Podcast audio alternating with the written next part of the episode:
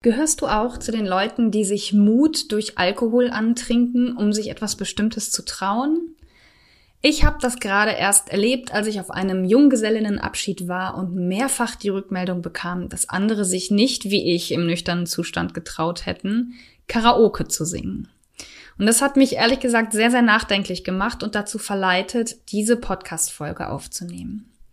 Du erfährst heute, wie Alkohol auf das Nervensystem und andere Körperfunktionen wirkt, die einen Einfluss wiederum auf das Nervensystem haben, wie die Themen Mut bzw. Angst und Scham da reinspielen und auch meine persönliche Sichtweise darauf, wie sehr du überhaupt wirklich dein wahres Selbst sein und zeigen kannst, wenn du Alkohol trinkst.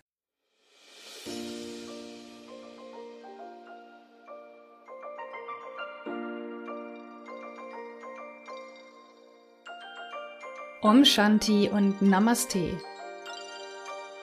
Ich begrüße dich zum Podcast Entfalte dein wahres Selbst. Der Podcast für spirituelle und feinfühlige Frauen mit einem anspruchsvollen Alltag. Ich bin Claire Ganesha Priya Oberwinter, Yogalehrerin und Empowerment Coach und in diesem Podcast bekommst du Tipps, Impulse und Inspirationen zu den Themen Yoga, Meditation, Embodiment und das Nervensystem, Selbstfürsorge, Persönlichkeitsentwicklung und Spiritualität. Damit du in die innere Ruhe findest und dadurch dein wahres Selbst entdeckst und entfaltest. Für dein freies und selbstbestimmtes Leben und Business. Ich wünsche dir nun viel Freude beim Hören. Namaste.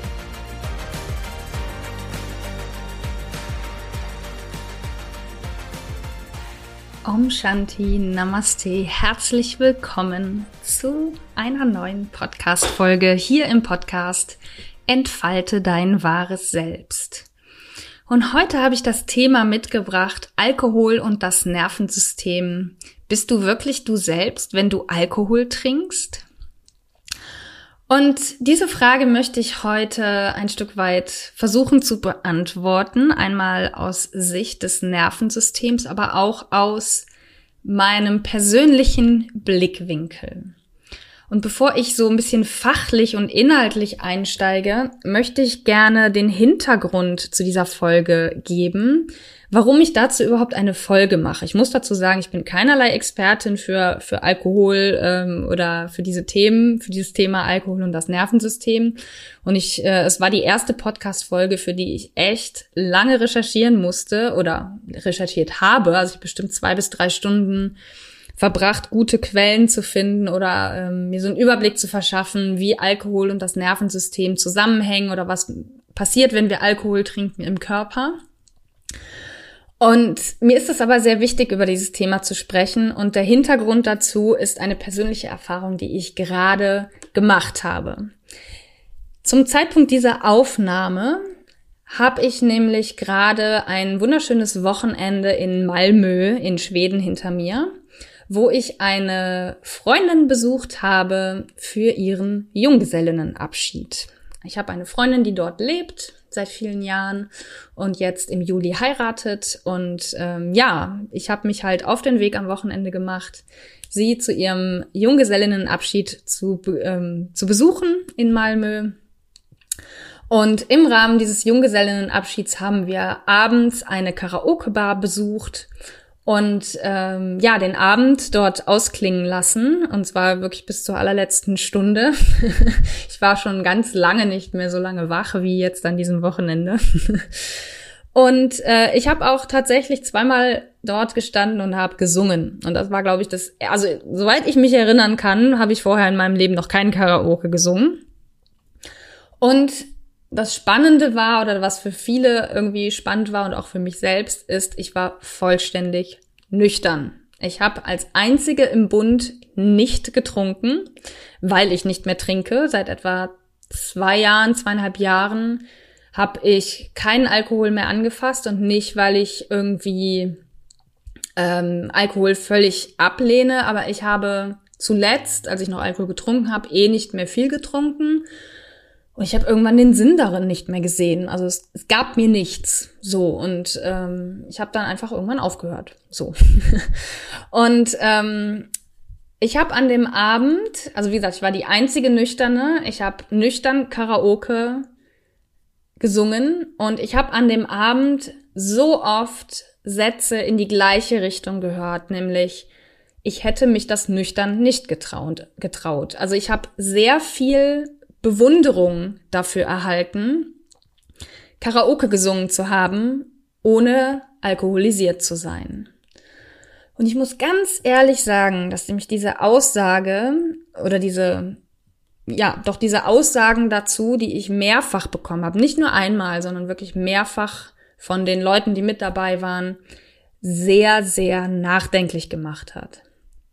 Weil ich war auf der Bühne, also auf diesem, auf dieser Mini-Bühne beim Karaoke, einfach ich selbst in dem Moment und ich hatte ohne Witz den Spaß meines Lebens. Also ich will jetzt keine Karaoke-Sängerin werden, aber ich habe es wirklich genossen, da zu stehen und es war mir piep egal, was andere Leute vielleicht über mich denken, wie die mich finden, äh, was sie über meinen Gesang denken, ähm, ob sie finden, dass ich peinlich bin oder was auch immer. Es war mir total egal. Ich habe da einfach mein Ding abgezogen und hatte Spaß.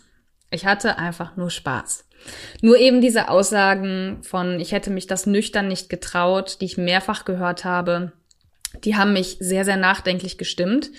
Und dann habe ich mal ähm, von dieser ähm, Nachdenklichkeit in meinen Insta-Stories berichtet und mal nachgefragt, ob es anderen auch so geht und ob sie sich dazu eine Podcast-Folge wünschen. Und ähm, ja, da die Resonanz war enorm groß. Also ich habe viele Direktnachrichten bekommen, viele Antworten, ähm, also viele Fragen gestellt bekommen, was die Leute, wenn sie eine Podcast-Folge dazu haben wollen, wissen wollen und so weiter. Also die Resonanz, Resonanz war wirklich sehr, sehr groß. Und da habe ich mir gesagt, ja, das mache ich jetzt mal, weil mir dieses Thema einfach auch sehr am Herzen liegen, äh, liegt, nicht liegen. Und so ein bisschen, was so ähm, unter ähm, im Fokus steht, ist eben die Frage, die ähm, den Titel auch ähm, trägt dieser Podcast-Folge. Bist du wirklich du selbst, wenn du Alkohol trinkst? Beziehungsweise so die Unterfragen, trauen wir uns nur mit Alkohol wir selbst zu sein, beziehungsweise sind wir dann überhaupt wir selbst? So in diesen Fragen möchte ich mal nachgehen. Und dafür möchte ich dir jetzt als erstes einen Überblick geben, also so ein bisschen so einen wissenschaftlichen Hintergrund, was passiert, wenn wir Alkohol trinken, also in Bezug auf das Nervensystem, aber so generell, ähm, also sagen wir mal so die wichtigen Punkte, die ich so rausgefunden habe, die hier relevant sind, ja.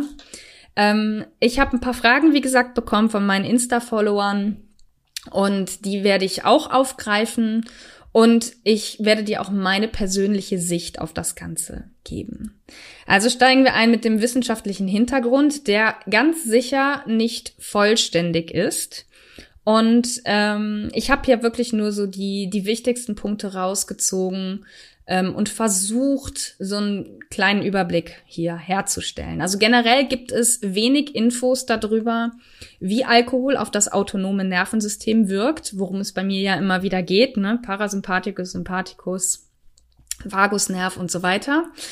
Ähm, und ich habe trotzdem da ein paar Infos gefunden, die wichtig sind. Und die möchte ich dir jetzt mal im Überblick darstellen. Nämlich als erstes, Alkohol senkt die sogenannte HRV oder auch Herzratenvariabilität. Es ist ein ganz schwieriges Wort. ähm, und ich möchte kurz erklären, was das ist. Die Herzratenvariabilität, ich werde es ab jetzt wirklich nur noch mit HRV abkürzen, gilt quasi so ein bisschen als Gradmesser für die Aktivität des vegetativen Nervensystems. Sie wird bezeichnet oder sie stellt dar die Rate zwischen den Herzschlägen. Ja, also wir haben den Herzschlag an sich, bobom, bobom, bobom. Und diese HRV spiegelt wieder, wie groß der Abstand zwischen den Herzschlägen ist. Diese Rate ist hoch bei entspannenden Aktivitäten und niedrig bei Stress. Oder wenn man es vielleicht auch übertragen möchte, oder das war so die Schlussfolgerung, die ich gezogen habe, die HRV ist hoch bei einem regulierten Nervensystem, also die Abstände zwischen den Herzschlägen ist sehr groß, das heißt, das Herz schlägt langsamer und gering bei einem dysregulierten Nervensystem. Wenn du wissen möchtest, was ein dysreguliertes oder reguliertes Nervensystem ausmacht, habe ich dir einen Artikel in den Show Notes verlinkt. Und hier übrigens noch ein kleiner Hinweis. Alle Quellen, aus denen ich diese, ja, diese Details, diese Fakten, die ich hier darstelle, habe, habe ich auch in den Show Notes verlinkt, damit du da im Zweifel selber nochmal nachlesen kannst. Genau, also das ist so das, was passiert. Der Alkohol senkt die sogenannte HRV, senkt niedriger niedriger HRV bedeutet quasi Stress. Bedeutet, potenziell ist durch Alkohol, ist man durch Alkohol eher im Stressmodus, was das Nervensystem angeht. Was auch passiert, und das geht damit einher, ist, dass die parasympathische Aktivität abnimmt. Parasympathikus steht immer für das Thema Entspannung, wenn man es nur ganz grob fassen möchte. Und die sympathische Aktivität nimmt zu. Der Sympathikus ist das Gaspedal, die Aktivität, die Aktivierung. Und dieser Fakt, dass die parasympathische Aktivität abnimmt und die sympathische zunimmt, ist auch der Grund für schlechteren Schlaf, weil wir im Schlaf eher parasympathisch gesteuert sind, was ja auch Sinn macht. Wir wollen uns entspannen, wir wollen uns ausruhen. Wenn aber der sympathische Teil des Nervensystems mehr angesteuert wird durch Alkohol, schlafen wir schlechter. Wir können uns schlechter entspannen und ausruhen im Schlaf.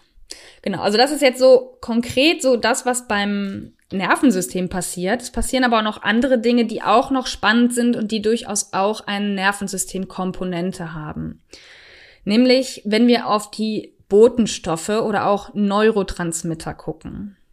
Was passiert in dem Bereich? Erstens mal, das Stresshormon Cortisol wird weniger ausgeschüttet. Also wenn wir Alkohol trinken, ist der Effekt, der sofortige Effekt, dass wir das Stresshormon Cortisol weniger im Körper haben. Aber dieser Effekt leistet nach circa zwei Stunden nach.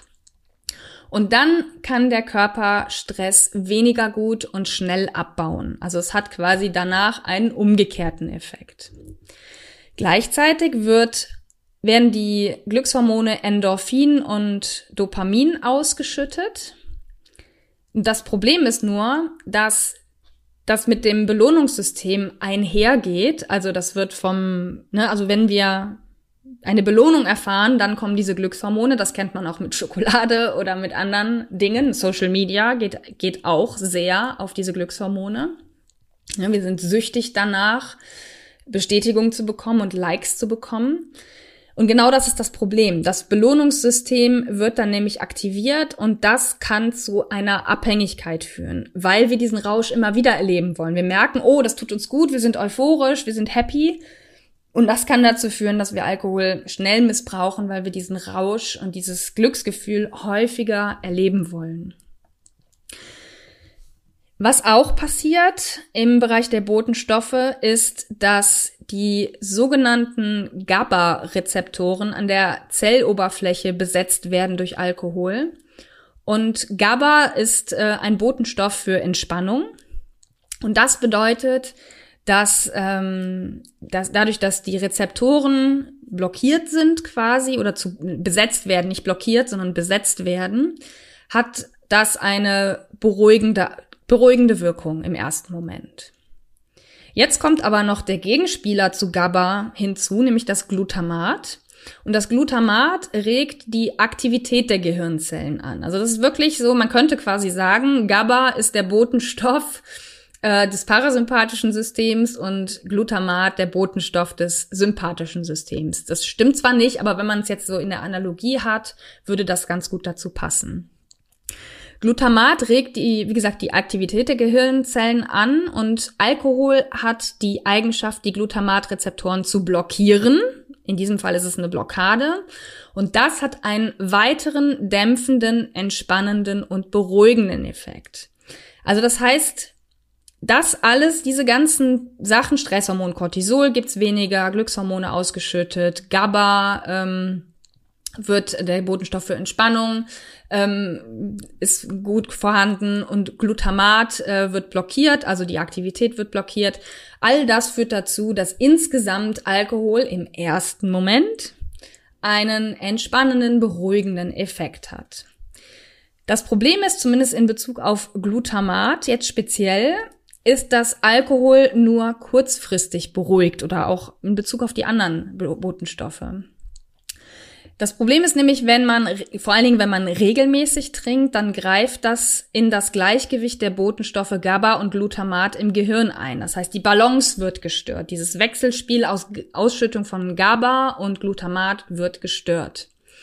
Und dann folgen nämlich auf die Ruhe Übererregtheit und Ängstlichkeit. Und da spricht man von einem sogenannten Rebound-Effekt nämlich ähm, eine, was eine Erhöhung der Glutamatrezeptoren ähm, beinhaltet und das dient als Kompensation der von den Glutamat ähm, oder vom Alkohol besetzten Glutamatrezeptoren. Und wenn dann der Alkoholspiegel sinkt, dann gibt es einen Überschuss an Rezeptoren, an das das Glutamat andocken kann und das erhöht Unruhe, Ängstlichkeit und Schlaflosigkeit. Ich hoffe, das war jetzt verständlich. Also vielleicht noch mal in anderen Worten. Wenn der Alkohol, also Glutamat wird blockiert durch Alkohol oder die Glutamatrezeptoren, dann sinkt aber der Alkoholspiegel und die Rezeptoren werden frei und zwar übermäßig frei. Also es gibt dann einen Überschuss an Rezeptoren und dann kann dieses Glutamat wieder andocken im verstärkten Maße. Und da das ja ein aktivierender Botenstoff ist, führt das eher in die Unruhe, Ängstlichkeit, in die Schlaflosigkeit gegebenenfalls. Also das ist auch was passiert, wenn wir Alkohol trinken. Das ist alles auf Ebene der Botenstoffe. Was auch passiert ist, der Verstand schwindet, da die Über Informationsübertragung gelähmt wird und das limbische System übernimmt die Kontrolle. Das limbische System steuert unsere Triebe und Emotionen. Macht irgendwie auch Sinn, ne? Verstand, also jemand, der alkoholisiert ist, der kann nicht mehr wirklich klar denken. Und ähm, oft sind eben, passieren dann eben auch sehr emotionale Dinge und triebgesteuerte Dinge in diesem Zustand.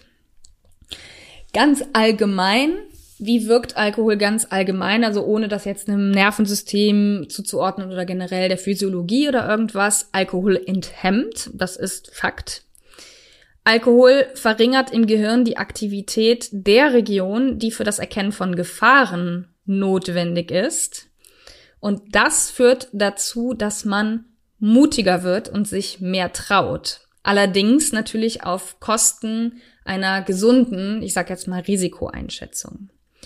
Ähm, sowas wie Karaoke, was eben erstmal Angst macht, weil es ein Risiko darstellt, ist dann möglich. Also das ist so diese ganz allgemeine Erklärung, was bei Alkohol passiert, wenn wir ihn trinken, enthemmt, die Region, die für das Erkennen von Gefahren notwendig ist, wird heruntergefahren und dann aufgrund dessen traut man sich mehr oder man ist bereit, mehr Risiken einzugehen. Das, was vorher ein Risiko dargestellt hat, wie das Karaoke, wird plötzlich möglich.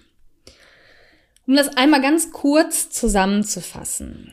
Aus Nervensystemsicht ist das Trinken von Alkohol tatsächlich etwas, das uns hilft, die Angst vor potenziell gefährlichen Situationen zu bewältigen. Durch diese ganzen Sachen mit Entspannungseffekt bei den Hormonen oder bei den Botenstoffen, dass bestimmte Re Gehirnregionen abgeschaltet werden und so weiter.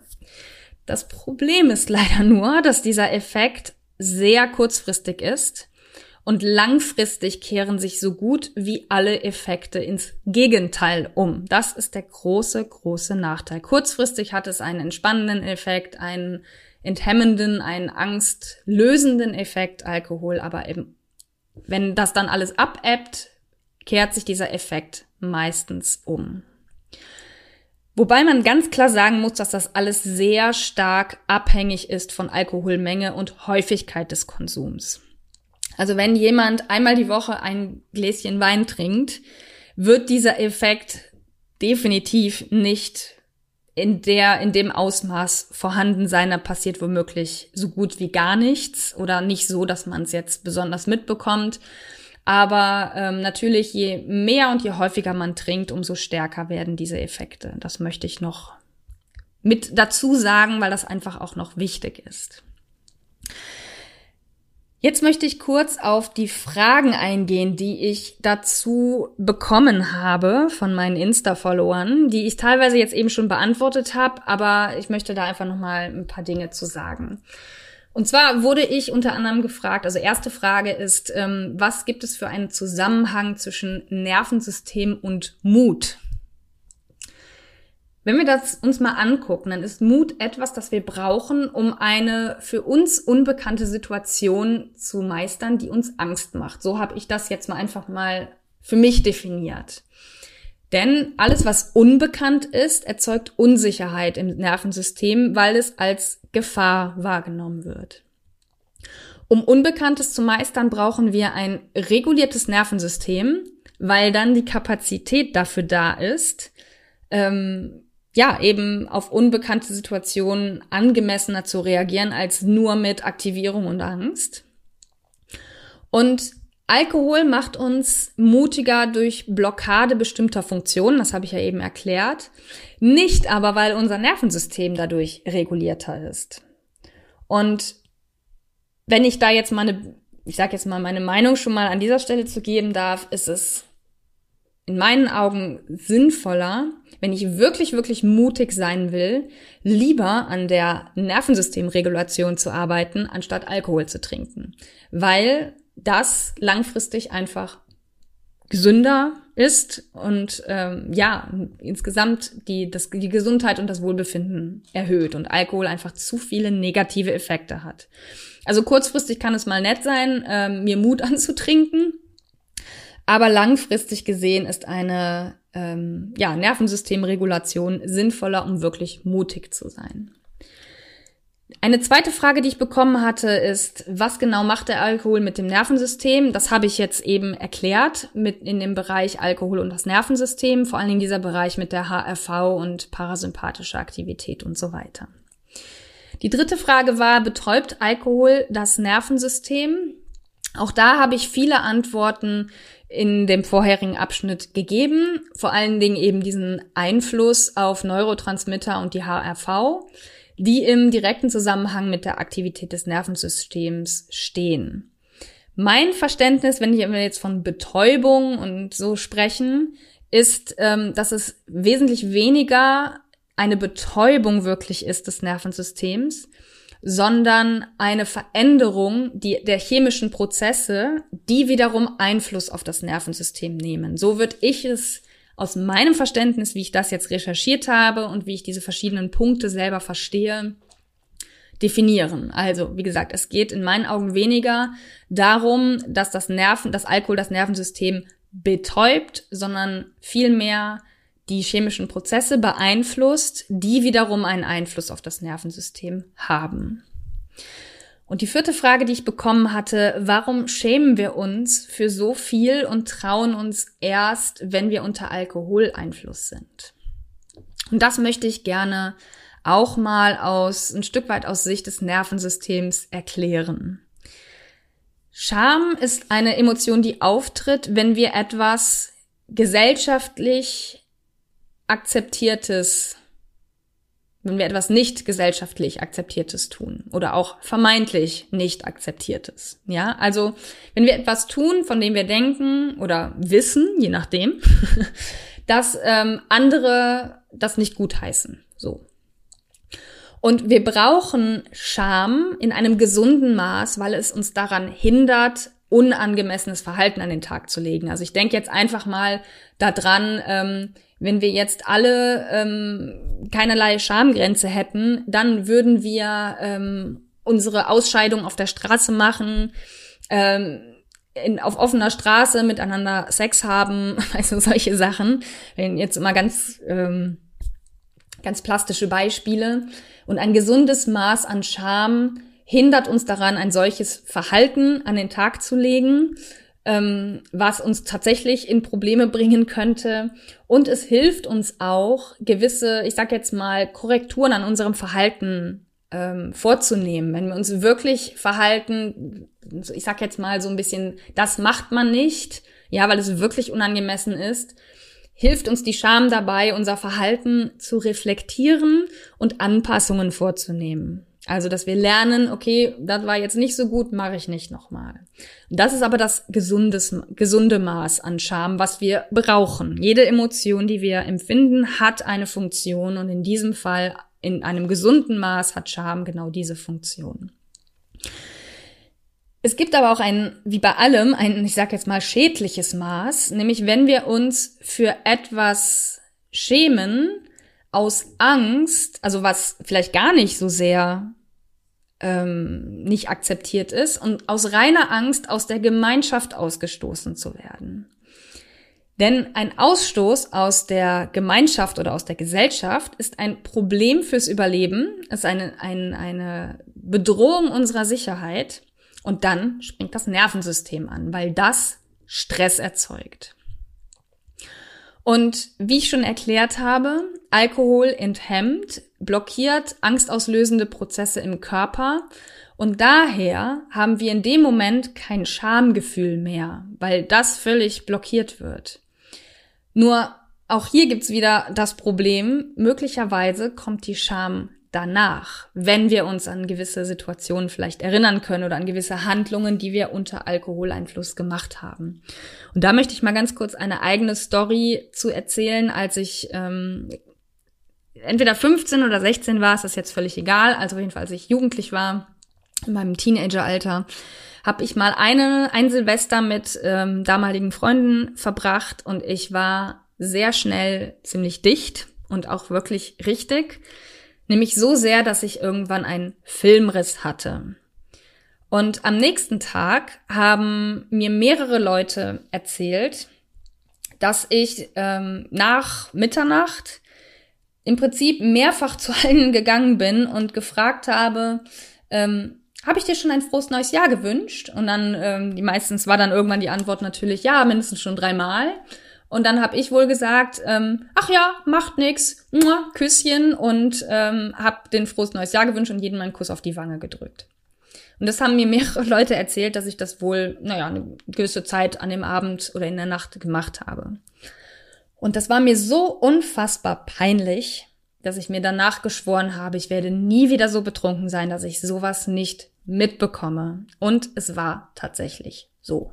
Ich habe danach ich war danach schon noch mal mehrere Male in meinem Leben ordentlich betrunken, aber nie wieder so sehr, dass ich irgendetwas vergessen habe, was ich im alkoholisierten Zustand gemacht habe. Deswegen, ja, Alkohol enthemmt und kann unsere Scham für den Moment blockieren, aber möglicherweise ist auch da der After-Effekt, also der, der, der Nacheffekt einfach wesentlich schlimmer, sage ich jetzt mal. Ja, jetzt habe ich also viel über so Zusammenhänge gesprochen und jetzt möchte ich einfach mal meine persönliche Sicht auf dieses ganze Thema bringen. Und als aller, aller, allererstes möchte ich betonen, ja, das ist mir ganz wichtig, dass ich niemanden und wirklich niemanden dafür verurteile, dass er oder sie Alkohol trinkt. Jeder Mensch auf dieser Welt darf das selbst für sich entscheiden. Ich habe persönlich ein Umfeld, das es akzeptiert, dass ich nicht trinke. Und genauso akzeptiere ich es aber auch andersherum. Worum es mir geht, ist einfach nur ganz oft, dass ich mich nicht rechtfertigen möchte für mein Nicht-Alkohol-Trinken. Wenn jemand interessiert nachfragt, ist das für mich völlig in Ordnung. Ja, also ich habe auch dann am nächsten Tag mich mit meiner Freundin unterhalten an dem jetzt hier Junggesellenabschiedwochenende. Und die sagte auch, oder hat, dann kam das Thema auch nochmal darauf zu sprechen. Sie hat mich einfach interessiert gefragt, wie es denn dazu gekommen ist, dass ich keinen Alkohol mehr trinke. Und das war völlig neutral und dann erzähle ich das auch. Nur ich möchte nicht in so eine Ecke gedrängt werden von, ja, wie hast du denn überhaupt noch Spaß ohne Alkohol? Also das, das ist etwas, wo ich echt allergisch drauf reagiere, weil ich lasse jedem seinen Alkohol, so wie ich genauso möchte, dass ich akzeptiert wäre, da, werde dafür, dass ich keinen trinke. Nur wie gesagt, ich verurteile niemanden dafür. Und deswegen, egal was ich jetzt sage, Es ist keine Fair- oder Beurteilung, sondern einfach nur meine persönliche Sichtweise. Ich kann sagen, dass ich heute mehr denn je ich selbst bin, als ich es je in meinem Leben war. Und ich sage auch ganz klar, das hat sicher nicht vorrangig mit dem Verzicht auf Alkohol zu tun, sondern viel, viel mehr mit dieser ganzen, ich, ich nenne es immer Inner Work, die ich in den letzten Jahren gemacht habe. Und aus heutiger Perspektive würde ich auch sagen, viel mehr durch die viele intensive Arbeit mit meinem Nervensystem und durch die Auflösung und Veränderung von Glaubenssätzen. Also ich würde jetzt nicht behaupten, ich habe aufgehört, Alkohol zu trinken und deswegen bin ich mehr denn je ich selbst. Es war aber ein Baustein in einem ganzen Portfolio an Bausteinen, ähm, die mich dazu gebracht haben, mehr denn je ich selbst zu sein und das Gefühl zu haben, dass ich auch wirklich ich selbst bin. Ich finde es nur einfach unfassbar schade, wenn Menschen sich nicht trauen, sich zu zeigen, wie sie sind und es vermeintlich, und da komme ich gleich noch zu, nur mit Alkohol schaffen. Und wie gesagt, da liegt keine Wertung drauf. Es ist einfach nur, dass ich es schade finde, weil ich mein Leben umso intensiver erlebe, seit ich keinen Alkohol mehr trinke oder auch wieder einen Baustein. Ja, also Alkohol war nicht der einzige Faktor, aber ich kann ganz klar sagen, ich hätte am Wochenende niemals bis vier durchgehalten, hätte ich Alkohol getrunken. Ich hätte es nie so intensiv erlebt, hätte ich Alkohol getrunken. Es wäre alles gedämpft gewesen. Ich hätte alles nicht so intensiv erlebt. Und ich liebe das inzwischen, dieses intensive Erleben. Und ja, Alkohol betäubt und führt dazu, dass wir das nicht fühlen müssen, was wir fühlen. Ja, wir haben ganz oft als Menschen unangenehme Gefühle und wir wollen das wegdrängen. Und manche ne, essen, manche nehmen harte Drogen, manche setzen sich stundenlang vor den Fernseher oder tagelang, um alles das nicht fühlen zu müssen, was sie fühlen. Und manche trinken Alkohol. Manche auch mehrere von diesen Dingen, ja. Ähm, wenn ich jetzt das aber wieder auf das, auf, nur auf Alkohol beziehe, ist das einfach das Problem, dass sich langfristig dadurch natürlich gar nichts löst. Alkohol zu trinken, um nicht das fühlen zu müssen, was wir fühlen, ist immer nur eine kurzfristige Lösung, jedoch mit langfristigen gesundheitlichen Folgen. Und das finde ich ist wichtig zu erwähnen und hier ähm, ja deutlich deutlich zu machen. Ich persönlich bin der Überzeugung oder der Meinung, dass du selbst zu sein, dass das am besten ohne Alkohol geht es braucht zwar mehr Arbeit und es ist teilweise echt unangenehm. Also ich kann schon sagen, dass dieses ganze Fühlen dessen, was ich fühle, kein Spaziergang ist. Ja, also was ich in den letzten Jahren fühlen durfte und wodurch ich mich durchwühlen durfte und immer noch durchwühle teilweise, das ist nicht schön. Ich möchte das nicht mit Zucker überstreuen. Ich möchte da kein Sugarcoating bezeichnen. Aber es ist in meinen Augen, um wirklich auf das wahre Selbst zu treffen, unabdingbar, das zu tun. Und ich finde auch, oder ich habe ja selber, oder ich erlebe es ja selber, dass es auch, wenn ich diese Arbeit mache, dieses Fühlen dessen, was ich fühle, und mit meinem Nervensystem zu arbeiten, dass es umso mehr dazu führt, dass ich das Leben in vollen Zügen genießen kann und ungefiltert und ganz bewusst erleben kann. Also wirklich, ich habe dieses Wochenende so intensiv erlebt, wie selten ein Wochenende. Ich habe es in vollen Zügen genossen, egal wie müde ich auch war, ja, durch das, durch diese sehr unterbrochene Schlafroutine, die ich ja doch habe. Ähm, und ich habe es voll genossen und das wäre anders gewesen, wenn ich Alkohol getrunken hätte es ist halt so, ähm, oder das ist meine Überzeugung, weil ich das selber so erlebe, dass die Arbeit mit dem Nervensystem langfristig und vor allen Dingen nachhaltig, und da setze ich ein Ausrufezeichen hinter, dazu führt, dass du mutiger wirst, dich mehr traust und dir selber mehr vertraust. Und dass du auch mit Ängsten besser umgehen kannst, denn dann brauchst du keinen Alkohol mehr. Ja, weil Alkohol hat alles nur diese, all das, was ich gerade gesagt habe, sich was trauen, ähm, dich, dir selber mehr vertrauen, das würde ich äh, vielleicht noch ausschließen, mit Ängsten besser umgehen können.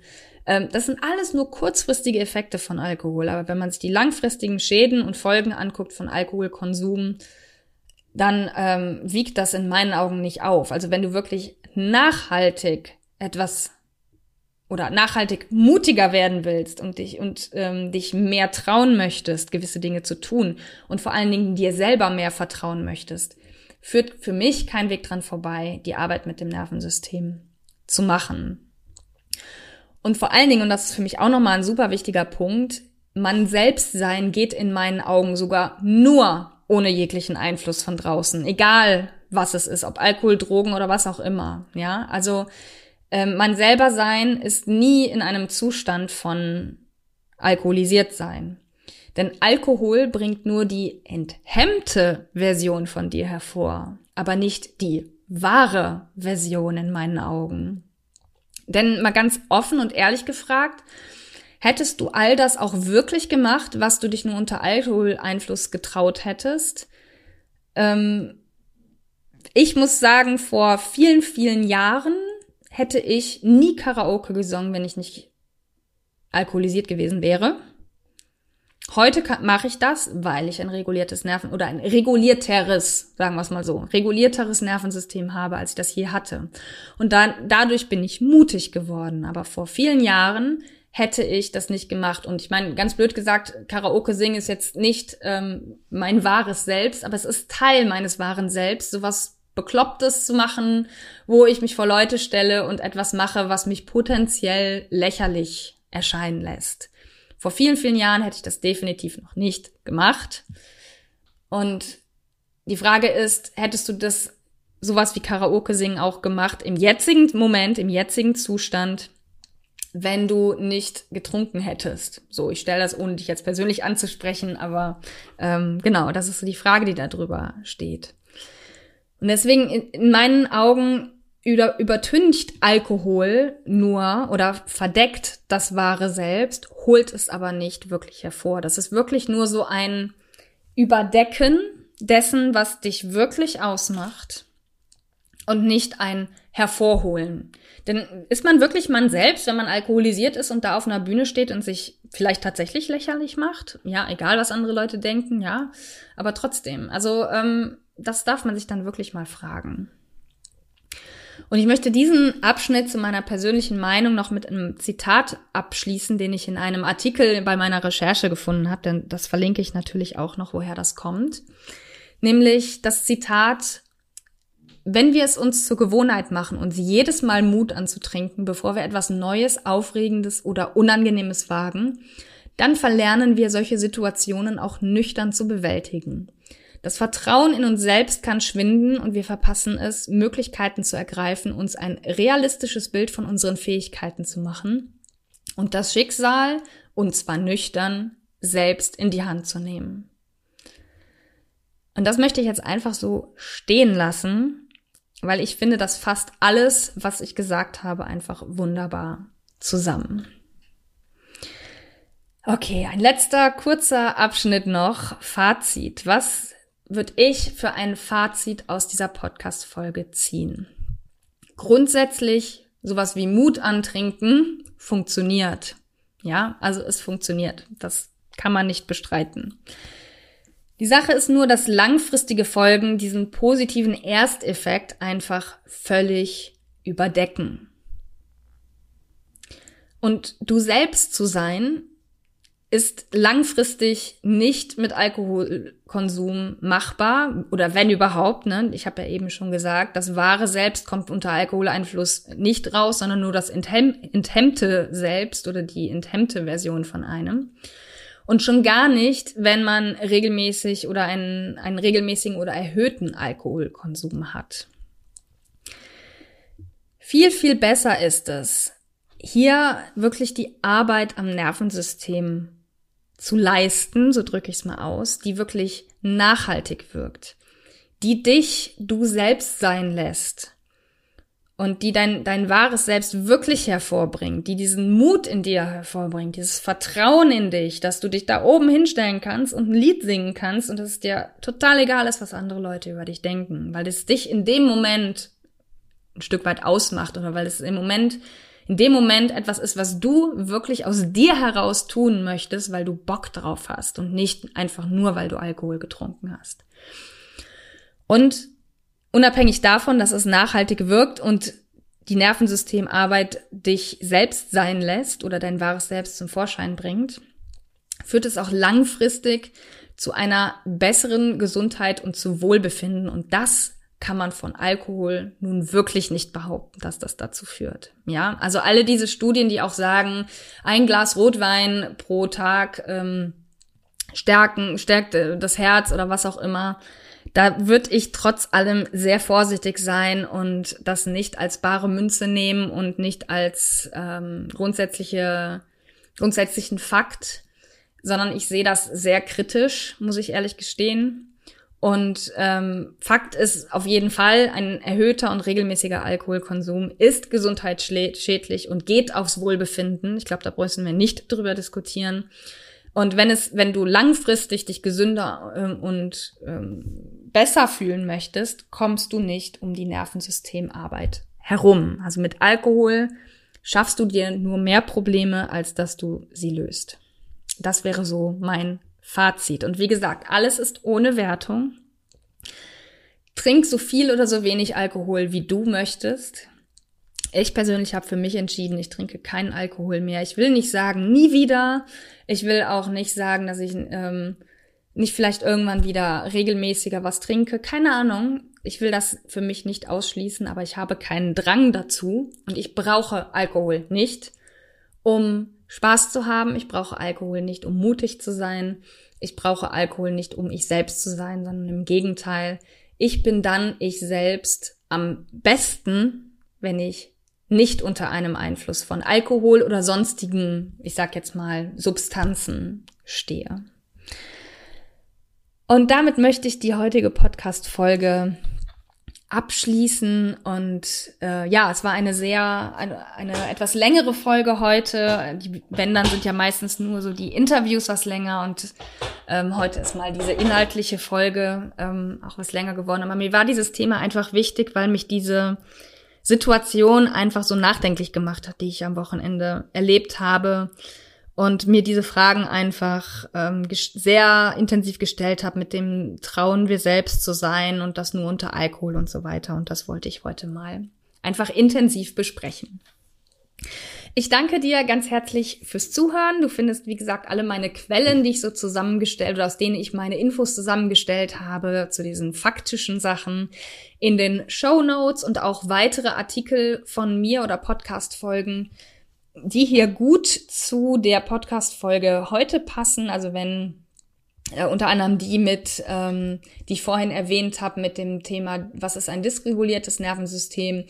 Und ähm, da gibt es sicher noch andere. Ich gucke selber gleich mal, ich habe mich in diesem Bereich jetzt nicht vorbereitet. Ähm, da gibt es bestimmt noch andere Artikel und Podcast-Folgen von mir, die hier auch noch Sinn machen zu verlinken. Das alles findest du in den Show Notes hier von diesem Podcast. Und ich würde mich sehr freuen, von dir zu hören, wie du zu diesem Thema stehst, wie so deine Erfahrung ist ähm, ja, gerne anonym oder mit einem mit Pseudonym unter dem Beitrag zu dieser Podcast-Folge auf meinem Blog. Wenn du da, dort kommentierst, würde ich mich sehr, sehr freuen, weil ich fand den Austausch auf Instagram zu diesem Thema sehr, sehr spannend, sehr toll und sehr inspirierend. Und deswegen würde ich mich freuen, wenn auch du hier ähm, ja dich traust, etwas dazu zu sagen, wenn du das möchtest, natürlich. Also, vielen Dank fürs Zuhören und bis zum nächsten Mal. See yourself, be yourself, free yourself. Namaste, deine Claire.